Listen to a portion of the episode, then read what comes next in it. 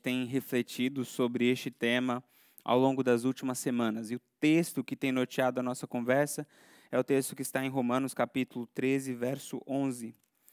Romanos capítulo 13, verso 11. Diz assim a palavra de Deus: Façam isso compreendendo o tempo em que vivemos. Chegou a hora de vocês despertarem do sono, porque agora a nossa salvação está mais próxima do que quando cremos. Este é um convite muito claro da parte de Deus para nós para o despertamento. Quando estamos falando sobre despertamento, eu faço questão de frisar isso todo início de mensagem, sobre o que nós estamos falando. Nós não estamos falando de emoções, sensações, arrepios. Isso pode acontecer na nossa conversa com Deus, na nossa experiência com Deus. Não tem problema nós chorarmos na presença do Senhor, não tem problema nós nos sentirmos emocionados, porque afinal de contas tudo isso foi Deus que colocou em nós. Mas a questão é que avivamento é muito mais do que isso. Quando nós falamos de avivamento, nós estamos falando sobre santificação, nós estamos falando sobre fome pela palavra de Deus, nós estamos falando de intimidade, nós estamos falando em nos levantar para proclamar o Evangelho, nós estamos falando em receber da parte de Deus a, a, a, unção, o poder do Espírito Santo para operar de maneira que agrade o coração de Deus, que manifeste a glória, o poder de Deus aqui na terra. Sobre isso que nós estamos falando quando conversamos sobre avivamento. A primeira conversa que tivemos sobre avivamento, a gente refletiu sobre a importância do avivamento na nossa vida. Vimos que avivamento é importante para resistirmos, avançarmos e permanecermos. Resistimos aos ataques do mundo. E assim, a cada dia fica isso mais claro para mim e eu acredito que para os irmãos também. Essa semana nós estávamos procurando escola para o Joshua e é, o Joshua tem um ano e, e, e dois meses são 14 meses e a gente estava lá procurando escolinha e chegamos em uma escola muito boa, tudo funcionava bem, o sistema didático, tudo perfeito. Quando chegamos no final, fomos conversar com a professora, ah, com a diretora e perguntamos sobre a questão da ideologia de gênero, como isso estava na escola. Parece uma pergunta sem noção. Você vai perguntar para um VPQ uh, é, maternal sobre LGBT, não faz sentido, mas perguntamos. E para nossa surpresa foi: nós somos uma escola inclusiva. Mas o que isso significa na prática? Aí a diretora falou: bom, nós temos na biblioteca das crianças livros LGBTs. Eles vão sentar e ouvir histórias dos professores sobre dois papais que têm um filhinho e duas mamães que têm um, filhinho também. Nós temos no nosso time de professores, professores transgêneros também. E, inclusive, eu, diretora, sou tenho uma esposa. E nós celebramos aqui também o mês do orgulho gay. Bom, é, obrigado. E aí ela virou para a gente e falou assim, bom, mas eu não quero assustar vocês, mas é, isso não é a nossa escola, ok? Isso é um currículo que vem para nós do governo. Aí nós ficamos mais preocupados ainda. Bom, para quem interessa o avivamento, bom, para nós resistirmos, para nós avançarmos e para nós permanecermos, as futuras gerações. A única forma das futuras gerações resistir a todos esses ataques que o mundo tem feito para os nossos filhos é eles tendo um encontro pessoal com Deus. E se nós não conhecemos Deus pessoalmente, nós nunca vamos conseguir apresentar Deus para eles. Se nós não ardemos em amor por Deus, eles nunca terão a oportunidade, através da nossa vida, ter essa mesma experiência a, a, o avivamento não é uma questão de, ah, é um estilo de adoração, ah, é um estilo de igreja, um tipo de igreja. Não.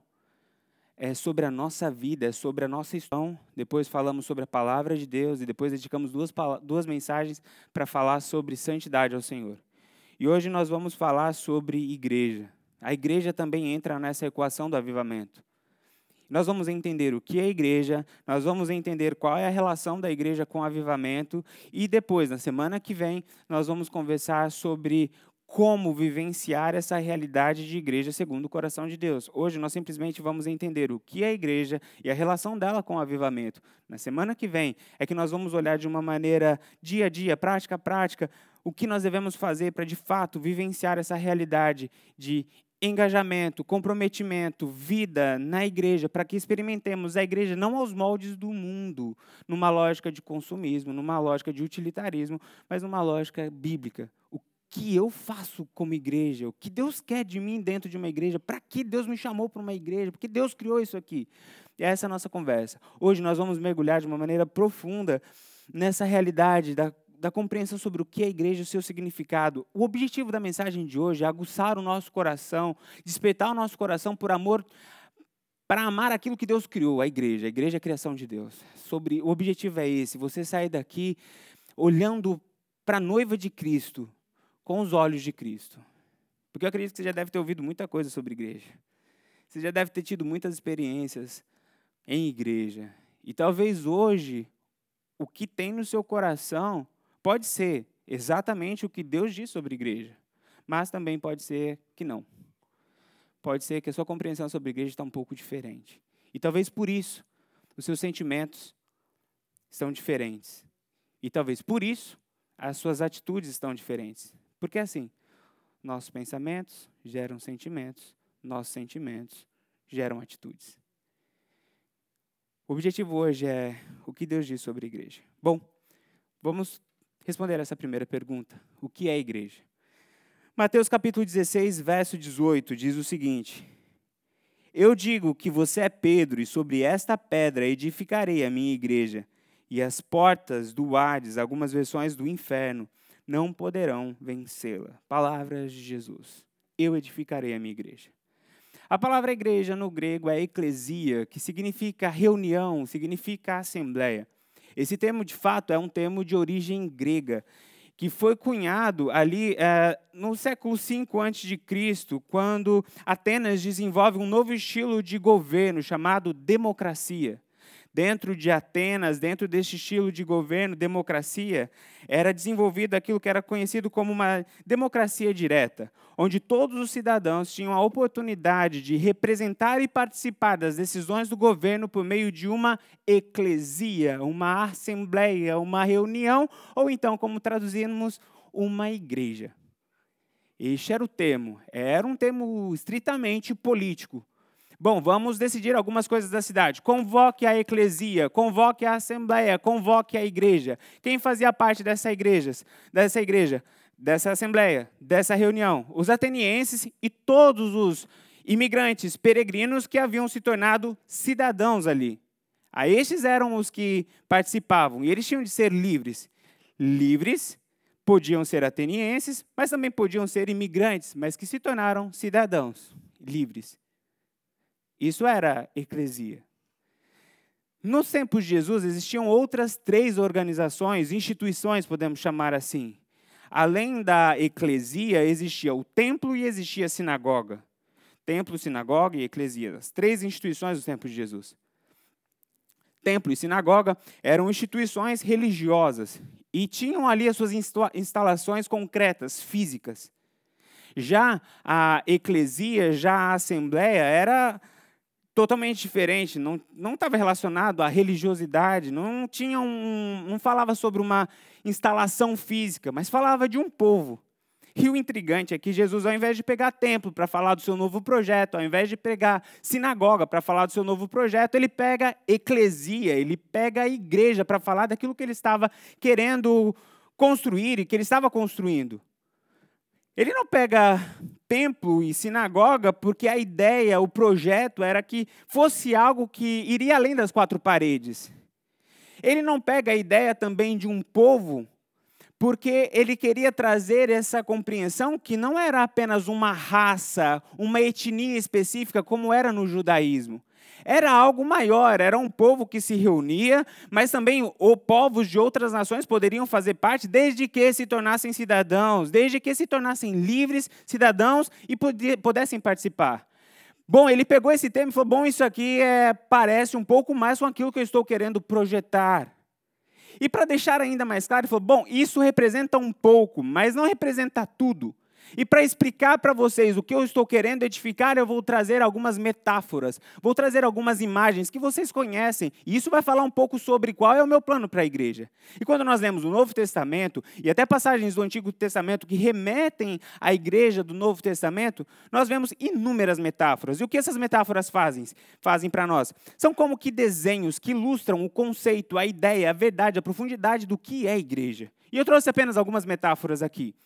Vejam essas metáforas. O que é igreja? Pergunte para Jesus e Jesus vai responder: Bom, igreja é essa reunião dos povos que se tornaram cidadãos do meu reino, mas é também o meu corpo. É corpo de Cristo, é também o meu rebanho, é meu edifício, é família, é a noiva de Cristo, é o povo de Deus. É eclesia, é, a eclesia que eu vou montar não é apenas um povo que se reúne para tomar decisão com relação à cidade. É um povo que se reúne como meu corpo. E nessa relação de meu corpo, essa eclesia precisa saber que precisa estar conectada comigo e precisa ter relação com seu irmão, porque eles são membros do mesmo corpo. E nessa relação, eu oriento, porque eu sou a cabeça e eles são os membros. E nessa relação com os membros, eles encontram vida e nutrição, porque nenhum membro amputado consegue viver. Eles são membros. É uma assembleia, é uma reunião de povos, mas é como um corpo tem a união com a cabeça, tem a união com os membros, tem vida, tem crescimento, tem dinâmica, tem ação. Igreja é isso, é essa assembleia, mas é também meu rebanho. Nesse rebanho, ao trazer a imagem do rebanho, o que é igreja? Ele está falando, é um povo que não apenas eu chego para falar, bom, vamos decidir. Não, é um povo que eu olho para eles com amor, como um pastor olha para suas ovelhas, eu protejo, eu cuido, eu alimento, eu guio. Mas não apenas isso, eles estão inseridos em um rebanho. E isso para eles traz a sensação de pertença. Quando no meio do mundo as crises vierem, eles vão saber que eles não são lobos, eles são ovelhas. Tem outros que estão seguindo o mestre. Tem outros que estão sendo protegidos, eles estão juntos, são rebanhos. Eles não são apenas um conglomerado de pessoas, são um edifício. Eu estou trabalhando, estou construindo, está sendo expandido. Eles são uma família onde eu sou o pai e eles são irmãos. Aqui ele está falando da relação de afeto, de amor, de cuidado, de atenção, de entrega. É, essa assembleia não é um bando de gente que reúne para discutir a minha vontade, a sua vontade. Não, é uma família. É eclesia, é assembleia, é igreja, mas é família. Essa igreja é noiva. Falando aqui então da relação de intimidade com ele. A nossa relação não vai ser como de César, não vai ser como de Ciro, de todos os imperadores do mundo antigo com o seu povo. Vai ser a relação de um noivo com uma noiva. É uma relação de amor, mas é uma relação de fidelidade. Vocês devem fidelidade a mim, vocês devem santidade a mim. É essa nossa relação. Ele traz a imagem de povo, trazendo aqui a, a a compreensão e a realidade que nós pertencemos a um rei. Ele é o Senhor, nós somos seus servos, os seus servos, nós fazemos parte dessa, dessa realidade. É isso. Igreja é isso. Uma curiosidade, quando nós vamos entendendo e estudando sobre igreja, é que Jesus não usou muito o termo igreja. E quando nós vamos olhar para o relacionamento dele com os seus discípulos, ele não chama os discípulos de igreja.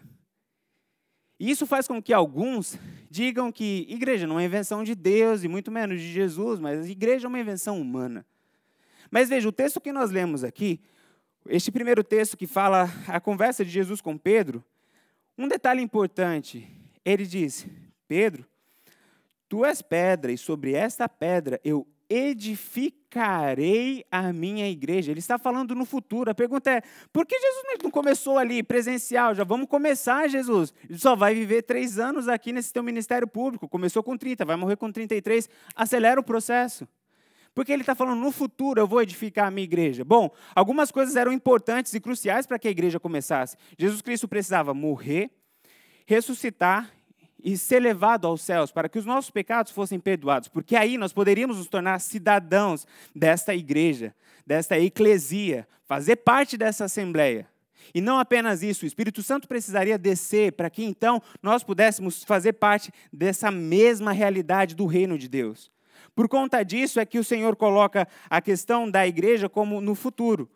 Veja, quando nós compreendemos isso sobre igreja, todas as suas funções, toda a sua realidade de desenvolvimento, o Senhor dizendo: Eu vou edificar a minha igreja, Ele morre por essa igreja, Ele derrama o seu sangue, Ele perdoa essa igreja, Ele ressuscita e depois Ele manda o Espírito Santo, compreendendo tudo isso, nós começamos a ter uma imagem um pouco melhor do que é a igreja e para que serve a igreja. Uma definição sobre igreja que eu escrevi à luz de tudo isso é a seguinte: a igreja é a união dos lavados e remidos pelo sangue de Jesus e que receberam o Espírito Santo e vivem para manifestar o reino de Deus. Nessa definição, nós temos as três pessoas da Trindade e temos o elemento da união.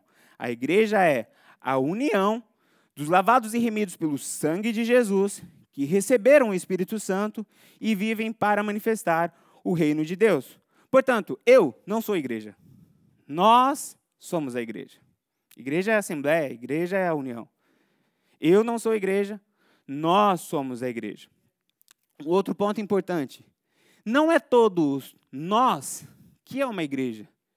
Não é toda a realidade que o pessoal fala, a gente, nós, que podemos chamar de igreja.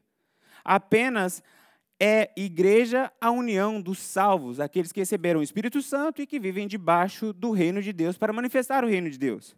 Não tem como ser igreja sozinho e também não tem como uma simples rodinha ser chamada de igreja. Para ser igreja, não importa o tamanho, pode ser dois ou três, mas precisa ter união, precisa ter a salvação por meio de Jesus Cristo, o Espírito Santo no coração e viver debaixo do reino de Deus. Então, temos uma igreja. Isso é uma igreja. Isso é um pouco sobre o que é igreja. E aí, é importante ficar claro que a igreja é a estratégia de Deus.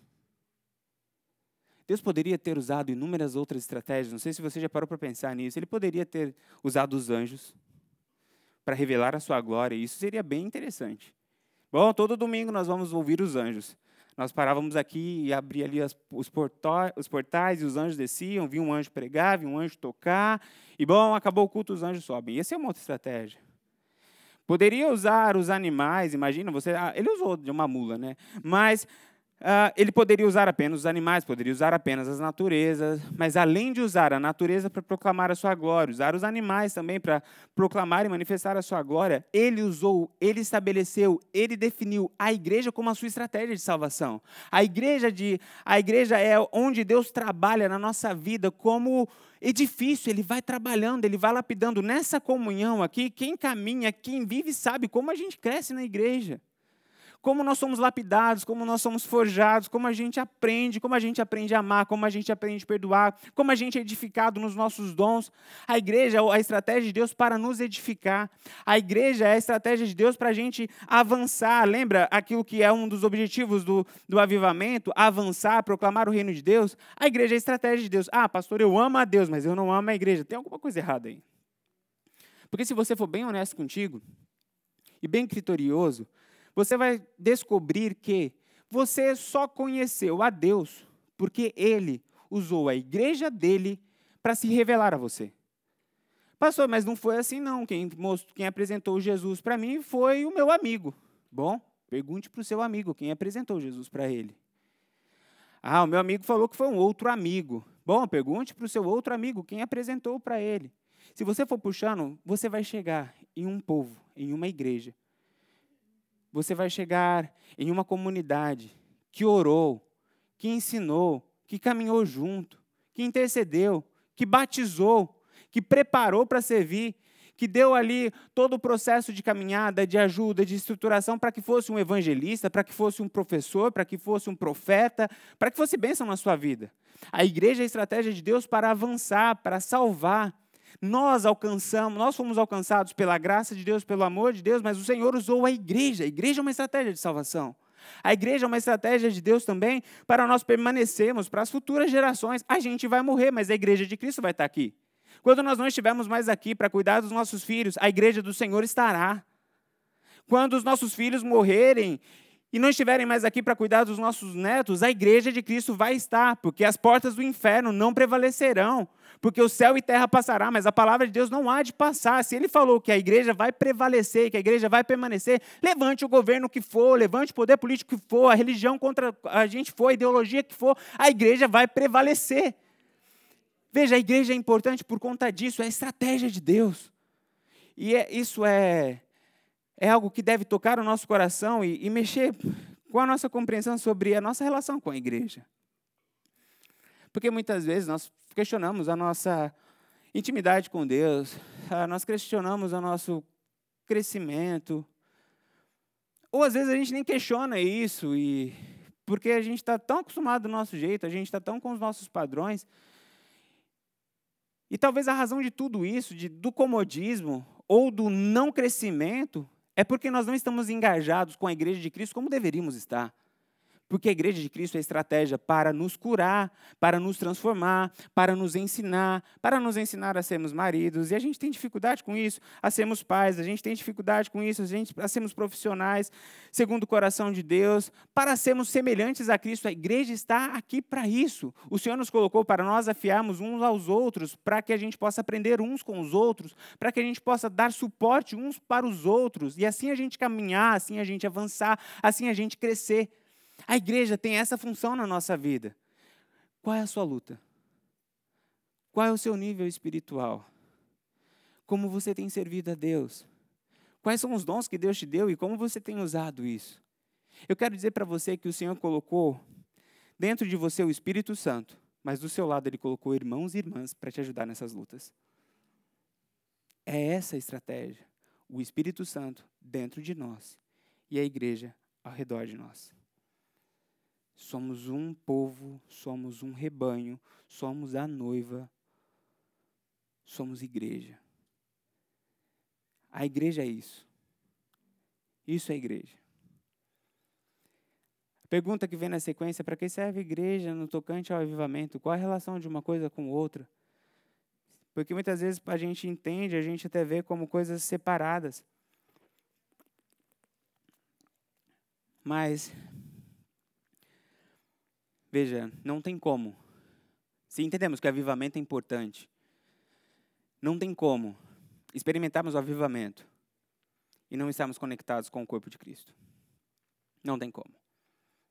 Porque Cristo é um Cristo que aviva o corpo dele. É o corpo que é avivado, é o corpo que é renovado, é o corpo que se enche de vida. Não tem como pensarmos, ah, eu quero ter uma intimidade com Deus, eu quero ser assim amigo de Deus, mas olha aquele meu irmão não desce na minha garganta. Sim, eu sou best friend forever de Jesus, mas eu sou inimigo forever do meu irmão. Eu amo a Deus, mas eu odeio o meu irmão. Eu quero ter altas conversas com Deus, mas com o meu irmão. Eu quero ser perdoado por Deus, mas eu não perdoo o meu irmão. Eu quero a bênção de Deus, mas eu não quero abençoar o meu irmão. A Bíblia deixa muito claro que essa relação vertical com Deus, ela é diretamente influenciada pela nossa re relação horizontal com os nossos irmãos. Se você não ama o seu irmão que você vê, você não pode amar a Deus que você não vê. É o que está na palavra de Deus. Senhor, perdoa os nossos pecados. A gente leu essa oração hoje. Assim como nós perdoamos a quem nos tem ofendido. Bom, como eu chego para Deus e peço perdão se eu não posso fazer essa segunda parte? Eu não perdoo, mas eu quero o teu perdão. E para que a gente não tivesse dúvida sobre isso, depois que termina a oração, ele fala: Bom, se vocês não perdoarem os seus irmãos, o seu pai que está no céu também não vai perdoar vocês. Bom, é, tá ligado. A, a nossa relação com a igreja está diretamente relacionado com a nossa relação de avivamento.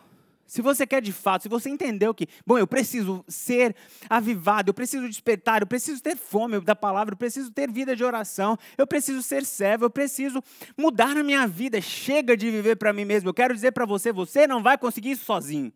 Você precisa do Espírito Santo de Deus na sua vida e você precisa do corpo de Cristo ao seu redor, como membros, te ajudando, dando suporte, fortalecendo, sendo caminho do Senhor para purificação e santificação. Deixe-me ler um texto que vai deixar muito claro essa, essa relação de igreja com avivamento. É um texto que está lá em Apocalipse.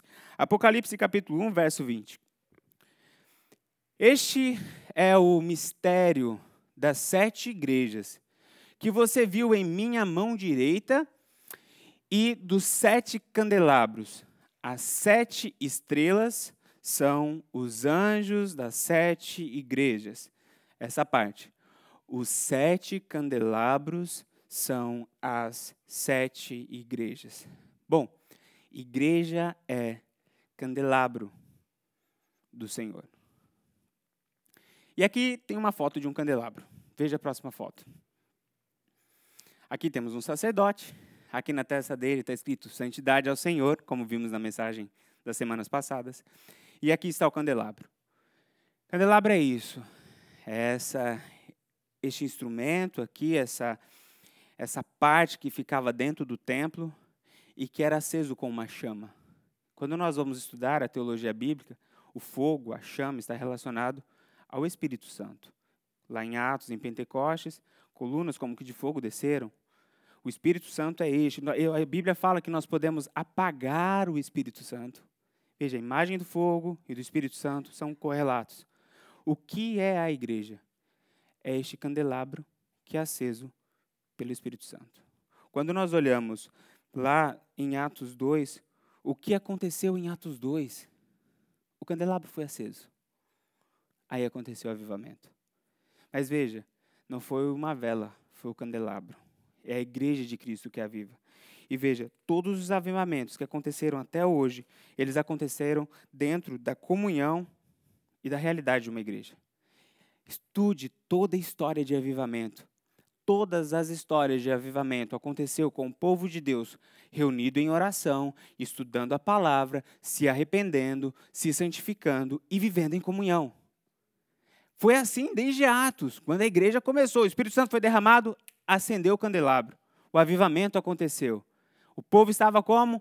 Estavam reunidos. E ali o Espírito Santo desceu como fogo. Veja o texto. Texto de Atos, capítulo 4, verso, capítulo 2, verso 1 até o 4. Chegando o dia de Pentecostes, estavam todos reunidos num só lugar. De repente, veio do céu um som como que um vento muito forte e encheu toda a casa na qual estavam assentados. E viram o que parecia línguas de fogo, que se separavam e pousaram sobre cada um deles. Todos ficaram cheios do Espírito Santo e começaram a falar em outras línguas conforme o Espírito lhe capacitava. O que aconteceu ali? O candelabro foi aceso.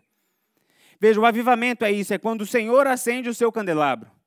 Bom, e eu vou ler aqui algumas, de uma maneira bem rápida, um resumo de a, a história de avivamento, de algum dos principais avivamentos. A lista é muito maior, mas veja o relato que eu vou ler agora e tente identificar pontos em comum e pontos diferentes em cada um destes relatos de avivamento. Começamos com a igreja de Atos. Eles estavam reunidos como igreja e o Espírito Santo foi derramado sobre eles. Vamos agora para 1670, na Alemanha. O pastor Philip Spener organizou reuniões para estudo bíblico e oração nas casas. Um novo vigor espiritual veio sobre a igreja. Muitas igrejas nasceram e muitos campos missionários foram criados. 1727, iniciou-se um avivamento dos morávios. Eles começaram a buscar ao Senhor em oração e, de repente, houve um transbordar do Espírito sobre a igreja. Havia choro, quebrantamento, manifestação até entre crianças. Os morávios iniciaram um ministério de oração contínuo que durou 100 anos, 24 horas por dia, ininterruptamente. Cadê a Carla? A Carla está aqui hoje? Carla, imagina um ministério de oração que dura 100 anos 24 horas por dia e de maneira ininterrupta. Este foi um avivamento que aconteceu em uma reunião, aconteceu em uma igreja e espalhou por todo o mundo. Bom, vamos, vamos adiante. Chegamos agora aqui, ah, passamos pelos moráveis, vamos agora para o século XIX. Nos Estados Unidos, Charles Finney conduzia a igreja por meio de palavra, oração, testemunho e um avivamento, onde a igreja foi despertada. A partir disso, nasceram novas comunidades, pessoas deixaram seus vícios e milhares de vidas foram transformadas. Ele conduzia uma igreja, estava em oração, palavra, testemunho e o avivamento. A igreja foi despertada. Charles Spurgeon, 1834 a 1892, iniciou como esse Charles Spurgeon iniciou como professor de criança na escola bíblica dinâmica. Por meio de seu ensino, muitos pais se converteram com o testemunho dos seus filhos, os quais ele ensinava. Assim começou um avivamento que iniciou na Inglaterra, ou melhor, na igreja, em uma escola bíblica dominical, e alcançou nações e, ah, e alcançou, alcançou e abençoou outras nações. Moody viveu em 1837 a 1899 nos Estados Unidos da América. Calcula-se que cerca de 500 mil pessoas integra, entregaram a sua vida a Cristo por seu intermédio. Dedicou-se à escola bíblica dominical e começou com 12 crianças. E em poucos anos, este número chegou a 12 mil pessoas. Bom, quando, aqui são apenas alguns dos avivamentos. Quando você vai estudar os avivamentos, o que você descobre? Quais são os pontos diferentes? Os nomes. Cada um tem um nome. Outra coisa que é diferente, a data. Cada um aconteceu em uma data. Outra coisa diferente, lugares. Cada um aconteceu em um lugar. Mas quais são os pontos em comum? Todos os avivamentos, você vai ler oração, palavra de Deus, arrependimento, santificação e comunhão. É assim que acontece o avivamento. Quando nós olhamos ao longo da história, essa foi a estratégia de Deus, essa foi a forma como o Senhor usou para que o avivamento acontecesse. Isso nos traz uma grande lição, que o Senhor, para manifestar o querer dele, ele não, não depende do teu nome. Não depende de qual é o momento. Ah, os dias hoje são difíceis. Não, onde você está? Não, o avivamento está lá em Asbury, o avivamento está lá em Jerusalém, está no Brasil. Não, o avivamento está onde? Onde o povo de Deus se reúne em oração, na palavra de Deus, em santidade em comunhão. Ali está o avivamento. Assim acontece o avivamento, assim nós podemos ver na, na realidade de vida da igreja. Veja, o efeito dessa vivência em comunhão não é apenas o efeito social é um efeito espiritual. O resultado da nossa comunhão não é apenas um mais um que é igual a dois. Ah, nós estamos juntos e é o que o benefício que essa nossa comunhão traz é esse: um mais um é igual a dois. O que você conhece e o que eu conheço, a gente partilha e temos ali. Eu aprendi o que você sabe, você aprendeu o que eu sei. E aí temos um resultado. Eu estou com dois você está com dois. Isso acontece, mas a igreja é muito mais do que isso. A fórmula da igreja não é apenas um mais um é igual a dois. A fórmula da igreja é um mais um é igual a três. Dois mais um é igual a quatro. Bom, deixa eu explicar como isso funciona. Vou usar um texto bíblico, Mateus capítulo 18, verso 20. Porque onde estiverem dois ou três reunidos em meu nome, ali eu estou no meio deles. Essa é a fórmula. Por isso que acontece avivamento. Quando nós estamos juntos, eu e mais um, não estamos sós. O Espírito de Deus, Deus está no nosso meio. Quando eu e mais dois estamos reunidos, não estamos sós. Não somos apenas três, somos quatro. E por isso acontece o avivamento. A nossa união não tem apenas um efeito, um resultado social, tem um efeito, um resultado sobrenatural. Quando nós estamos reunidos, a graça de Deus, o poder de Deus se manifesta de uma maneira sobrenatural, porque é bom e é agradável. Isso agrada o coração de pai, do Pai quando os irmãos estão em união. Veja, essa comunhão é importante para o avivamento, para que a sua família seja avivada, para que a sua vida seja avivada, para que essa igreja seja avivada. Não tem como pensar em avivamento em uma realidade de divisão, não tem como pensar em avivamento em uma realidade de descomprometimento, não tem como pensar em avivamento em uma realidade onde cada um pensa que pode seguir a sua vida do jeito que quiser. Não, nós somos uma assembleia, somos, mas somos corpo de Cristo, Ele é o cabeça. Precisamos estar ligados para que a vida possa fluir nos nossos corpos, para que a vida do Senhor possa tomar controle das nossas decisões. Somos assembleia, mas somos corpo, somos assembleia, somos igreja batista de Deus. Vocês entenderam? A assembleia é uma igreja abençoada de Deus, mas somos uma igreja batista, mas somos demorou um pouquinho para cair essa, hein? Somos a igreja do Senhor Jesus Cristo. E essa realidade de comunhão, essa realidade de unidade, é a realidade que precisa para que o Espírito Santo tenha poder para operar em nossa vida como corpo de Cristo, como igreja de Cristo. Veja, deixe-me trazer um outro versículo que mostra esse efeito sobrenatural, que não é apenas social, não é apenas um clube de apoio, não é apenas um clube de leitura, a igreja, não é um grupo de socialização. É o corpo de Cristo. Deixa eu mostrar um outro texto que deixa isso bem claro. Salmo capítulo 133. Este é o capítulo inteiro. É um capítulo curto, mas com verdades profundas. Como é bom e agradável quando os irmãos convivem em união. É como óleo precioso derramado sobre a cabeça, que desce pela barba, barba de Arão, até a gola de suas vestes. É como orvalho de irmão, de irmão, quando desce sobre as, os montes de Sião. Ali o Senhor concede bênção da vida para sempre. A bênção da vida para sempre. Onde? Na comunhão dos irmãos.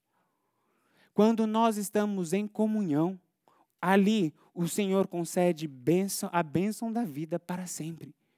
E essa comunhão, ele traz duas figuras, é como o óleo, é como, é como o orvalho. Este óleo fala do sacerdócio. Essa nossa união, ela representa Deus aqui na terra. Mas ela fala do orvalho. Este orvalho fala da, da, da realidade de frutificação. A nossa união gera vida. E quando o Senhor vê a nossa união sendo uma representação dele aqui na terra, essa união frutificando, o Senhor ordena a bênção. Por isso, criar os seus filhos no caminho do Senhor, na igreja de Cristo, não é perda de tempo, é investimento, é bênção na sua família. E solidificar o seu casamento na igreja de Cristo, nos caminhos do Senhor, não é perda de tempo, é bênção para a sua família. Guiar os seus passos em comunhão com o corpo de Cristo não é maldição, é bênção para sua família. Eu sei que Provavelmente você já deve ter ouvido muitas mensagens e muitas falas sobre essa realidade de dor em fazer parte de uma igreja. E, ah, é muito difícil, mas a gente precisa fazer isso porque é que está na palavra de Deus. cada um é diferente, aqui a gente é todo mundo pecador e a gente vai todo mundo se machucar, e uma hora vai pisar no calo do outro, isso aqui é um hospital, está todo mundo ferido. E assim, a gente vai falando dessas coisas e a gente vai montando uma, um, um cenário de terror. A gente vem com tudo isso na mente e a gente vai entrando assim, ó, na igreja. Porque eu não sei de onde vai vir um ataque. Eu não sei quem vai querer puxar o meu tapete. Eu não sei qual é o, o enfermo que vai tocar em mim e eu vou ser contaminado. E eu quero dizer para você que, embora existam enfermos, embora existam problemas, mas isso aí tudo não está relacionado ao plano de Deus, está aí relacionado quando nós damos brecha para o pecado tomar conta da nossa vida. Mas quando o Senhor reina na nossa vida, este é um lugar de vida. Este é um lugar que cura, este é um lugar que abençoa, este é um lugar onde nós somos transformados, este é um lugar onde nós vemos o Senhor derramando bênçãos, graças. Até hoje eu nunca vi ninguém que levou Deus a sério, que entregou a vida ao Senhor e que se comprometeu em viver o que precisa viver diante da palavra de Deus. Eu me arrependo. Eu me arrependo. O que eu vejo é quando a pessoa se compromete com o Senhor, leva o Senhor a sério, a palavra mais comum é: eu deveria ter feito isso antes. Essa comunhão abençoa. Bom, quando você, após ouvir tudo isso sobre igreja, sobre a relação com o avivamento, eu não sei se você parou e olhou um pouco para fora dessa reflexão, fazendo a seguinte pergunta, ou a seguinte afirmação, melhor dizendo: agora eu sei por que o inimigo trabalhou tanto para me colocar para fora da igreja? Porque ele sabia que aqui era lugar bom, agradável. Ele sabia que aqui o Senhor ordenaria a bênção. Ele sabia que aqui o Senhor ia me avivar. Agora eu entendo, porque eu carreguei esse trauma durante tanto tempo na minha vida, com vozes do inimigo na minha mente, porque ele queria me tirar dessa comunhão. Tudo que eu preguei hoje aqui Pode ter sido novidade para alguns de vocês. Algumas coisas que preguei aqui foi novidade até para mim, quando pesquisei, quando estudei, e até algumas coisas que o Espírito Santo foi ministrando, para mim foi novidade. Mas uma coisa eu posso lhe garantir: tudo que preguei aqui não é novidade para Satanás. Ele sabe de tudo isso. E por isso ele está fazendo de tudo para você estar fora. Ou por motivo de dores, traumas, decepção, desencantamento ou então, por um ativismo. Eu estou com muita coisa para fazer. Eu estou com muito trabalho. Sabe como é, pastor? Estados Unidos, time is money. Bom, quero te lembrar que existe um inimigo. E ele está fazendo de tudo para tirar você dos planos de Deus, para tirar sua família dos caminhos do Senhor. E o tempo vai passando e tem se tornado cada vez mais claro que todas as vezes que nós colocamos o dinheiro no lugar de Deus, o trabalho no lugar de Deus, qualquer coisa no lugar de Deus, isso custa muito caro, isso custa a nossa vida, custa a nossa família. E por isso que muitas vezes pessoas vêm para os Estados Unidos para dar uma vida melhor para sua família e conseguem construir uma casa e destruir uma família. Veja, o plano do inimigo é esse: é tirar você da comunhão. Mas eu não vim aqui para falar do plano do inimigo, eu vim aqui para falar dos planos de Deus para você. Eis que tenho planos de vida e não de morte. Eis que os meus pensamentos são mais altos que os seus. Aquilo que o olho humano jamais viu, aquilo que o coração humano jamais sentiu é isso que o Senhor tem para aqueles que o amam. É essa a bênção. É a bênção da vida. Sabe, e essa palavra aqui não é de um pastor que está querendo ter membro na sua igreja, não é isso. Se você está nos visitando e você é membro de uma outra igreja, essa palavra é para você. E agarre lá no teu ministério e sirva ao Senhor da forma como Deus te colocou lá para ser bênção lá. Mas essa palavra é para você que está caminhando conosco. Ei, isso aqui é para ser bênção na tua vida. não é só sobre o número de membros que vamos ter, não é sobre o número de arrecadação, não é isso, porque o nosso plano, a nossa missão não é números, a nossa missão é pessoas, a nossa missão não são valores financeiros, mas valores do reino. Por isso que essa mensagem é para você, é para a tua família, é, é sobre a tua relação com Deus, a tua relação com o corpo de Cristo. E eu termino essa mensagem fazendo perguntas. Deus te chama para fazer parte do corpo de Cristo. Se você ainda não faz parte do corpo de Cristo, se você ainda não entregou a sua vida para Jesus, reconhecendo Ele como seu único suficiente Salvador, lembra? Essa é a forma como nós nos tornamos cidadãos dessa assembleia. Isso é o que precisava acontecer para que a gente pudesse ser assembleia. Se você não fez isso, esta manhã o Senhor está dizendo: Eu te chamo para minha cidade, eu te chamo para o meu reino, eu te chamo para o meu corpo, eu te chamo para minha família, eu te chamo para ser minha noiva. Eu quero derramar sobre a tua vida bênçãos. Esse é o convite de Deus para você. Se você quer entregar a sua vida a Jesus, se você quer fazer parte dessa família, eu quero convidar você a fechar os seus olhos e a repetir comigo essa oração. Senhor Jesus, eu entrego a minha vida a Ti. Senhor, escreva o meu nome no livro da vida. Eu entrego o meu coração. Eu entrego a minha vida a Ti. Que seja feita a Tua vontade na minha vida. Eu me arrependo dos meus pecados. Me perdoe. Eu preciso de Ti.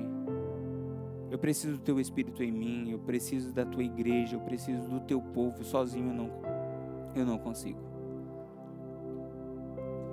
Em nome de Jesus eu confesso os meus pecados. Reconheço que sou pecador. Reconheço Jesus Cristo como meu único e suficiente Salvador. Em nome de Jesus. A igreja toda com os olhos fechados, com sua cabeça curvada, eu gostaria de perguntar: alguém fez essa oração? Levante sua mão só para eu poder orar por você. Alguém aqui, glória a Deus por sua vida. Glória a Deus por sua vida. Mais alguém fez glória a Deus por sua vida. Mais alguém fez essa oração?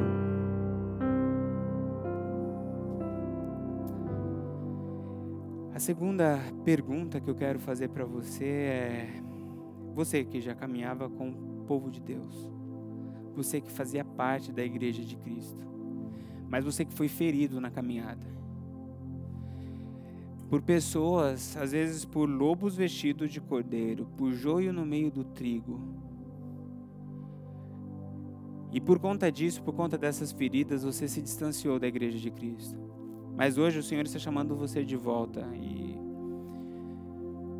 nesse momento é a tua oportunidade de dizer: Senhor, eis-me aqui. Às vezes você está até frequentando a igreja ou uma igreja, mas você sabe como você está frequentando. Seu coração está fechado. Você não está se entregando.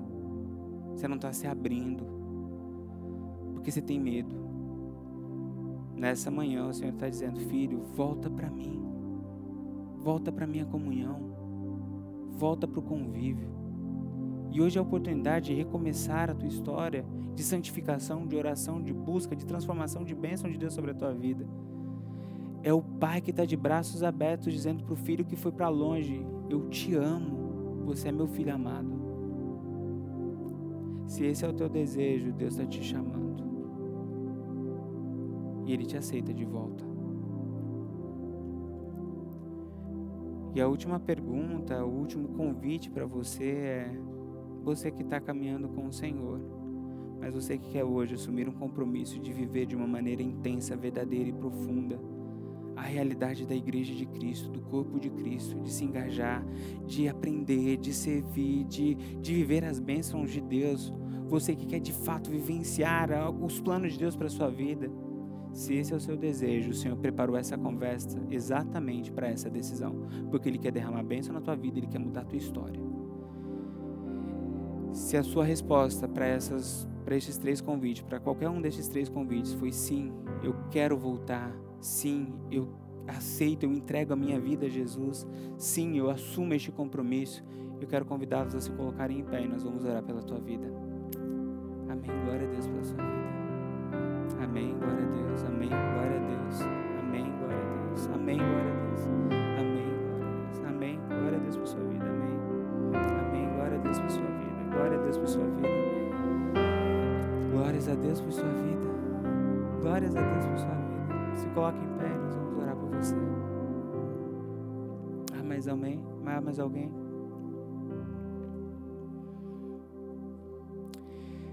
Glórias a Deus por sua vida. Se você está nos acompanhando pela internet, eu quero olhar como que nos seus olhos e dizer: O Senhor está falando com você. Talvez você está aí atrás de uma tela porque você foi muito ferido, muito machucado, ou porque as coisas da vida foram mudando e você foi deixando a rotina, a atividade ganhar lugar no teu coração, ou simplesmente porque você simplesmente foi conduzido pela situação. Eu quero dizer para você, volta para casa do Pai. Ele está te esperando. E Ele tem muita coisa para fazer na sua vida e através da sua vida. Ele tem vida e vida em abundância. Decida você hoje também, que está nos acompanhando pela internet, a voltar para casa, para a comunhão. E agora eu quero orar por você. Senhor nosso Deus, nosso Pai, graças te damos, porque o Teu Espírito está entre nós. Graças te damos porque a Tua palavra nos traz vida. Graças te damos, ó Pai, pelo que o Senhor ministrou aos nossos corações nessa manhã. Pai, em nome de Jesus, nós clamamos ao Senhor, Deus, tenha misericórdia do teu povo. Nós agradecemos ao Senhor porque hoje se levanta um exército dizendo: Senhor, eis-me aqui. Um exército dizendo: Eu quero me comprometer. Um exército dizendo: Eu quero me santificar. Pessoas entregaram a vida ao Senhor e hoje nós podemos dizer que tem festa no céu e tem festa aqui na terra também, ó Pai. E nós louvamos ao Senhor porque o Senhor está operando, o Senhor está avivando a tua igreja e nós agradecemos ao Senhor porque o Senhor está acendendo o seu candelabro outra vez no nosso meio, Pai. E a nossa oração é para que nós possamos ser sal da terra e luz do mundo, que o teu Espírito possa encher a nossa vida, para que possamos resplandecer a sua glória, ó Pai. Conduza a nossa história nós entregamos a nossa vida ao Senhor e pedimos para que o Senhor, por meio da tua graça, por meio do teu poder, ó Pai, escreva a tua história do jeito que o Senhor quer, da forma como o Senhor quer, no momento que o Senhor quer. Nós chamamos e nós confiamos em Ti, ó Pai. Nós clamamos ao Senhor, abençoe o teu povo, aviva a tua igreja, receba de volta, ó Pai, aqueles que estão voltando para o Senhor, ó Pai, que possamos abraçá-los, que possamos recebê-los, que possamos ser a manifestação do teu amor, do teu cuidado, da tua graça e do teu poder. Pai, neste momento nós clamamos a sua bênção sobre cada um que nesta manhã disse ao Senhor: Pai, eu quero, eu quero entregar a minha vida a Ti. Senhor, eu quero voltar para casa. Senhor, eu me comprometo contigo. Em nome de Jesus, ó Pai, nós te agradecemos. Nós te agradecemos por tudo que o Senhor fez e por tudo que o Senhor ainda há de fazer. Em nome de Jesus. Amém. Eu quero